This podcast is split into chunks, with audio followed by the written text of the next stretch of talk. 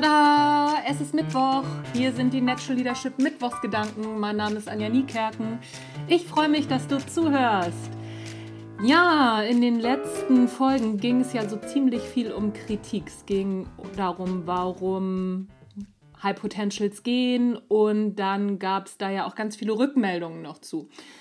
Hat mich übrigens, ich freue mich immer noch, hat mich sehr gefreut und ich freue mich immer noch darüber. So, warum ich das Thema schon wieder anspreche.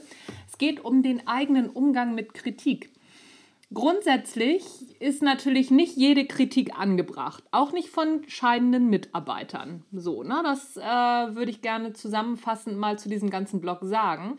Aber man muss sich immer alles anhören und dann muss man anfangen auszusortieren auszusortieren. Und es ist nicht so ganz einfach, sich nicht hinzustellen und zu sagen, ja, ja, die spinnen doch alle. Mm, das liegt daran, dass wir Kritik natürlich echt unglaublich doof finden. Und wir haben da auch Angst vor, weil es unsere Persönlichkeit natürlich angreift. Es greift unser Selbstbild an. Wir halten uns ja für gute Menschen oder wir wollen zumindest gute Menschen sein und auch gute Führungskräfte. Und wenn dann jemand daherkommt und sagt, nee, bist du aber nicht und du bist gar nicht so eine gute Führungskraft, wie du eigentlich gedacht hast, das ist unangenehm. Das ist unglaublich unangenehm. Das kann sich jeder vorstellen.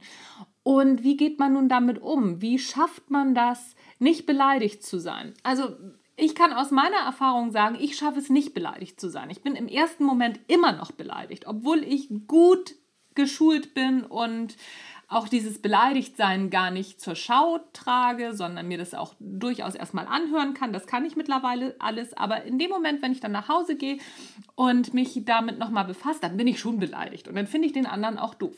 Das ist auch völlig legitim. Also, ein guter Umgang mit Kritik heißt nicht, dass du nicht beleidigt sein darfst. Du musst da aber wieder rauskommen. Das heißt, du musst irgendwann gucken, okay, was kann ich jetzt daraus lernen? Und du musst gucken, hat er vielleicht recht? Wo hat er recht? Das Ganze mal durchanalysieren. Das mache ich mittlerweile. Und ich muss ganz ehrlich sagen, es hilft mir. Es hilft mir, um nachher auch unterscheiden zu können, was ist berechtigte Kritik und was ist unberechtigte Kritik. Also, wenn du immer noch beleidigt bist beim ersten Mal, das ist völlig in Ordnung. Lass, sei beleidigt und wenn du dann es schaffst, darüber hinwegzukommen und anfängst zu analysieren und danach, nach der Analyse, an, analysiere, an, na, meine Herren, ist das schwierig. Nach der Analyse, wenn du es schaffst, danach ins Handeln zu kommen und ins Umsetzen und in die Verbesserung, dann ist gegen das Beleidigtsein noch überhaupt nichts auszusetzen. Da ist doch gar nichts gegen einzuwenden. Sei ruhig beleidigt, aber setze danach auch um. Dann ist alles gut. Und irgendwann, so ist zumindest meine Hoffnung für mich, hört auch das Be Beleidigtsein auf.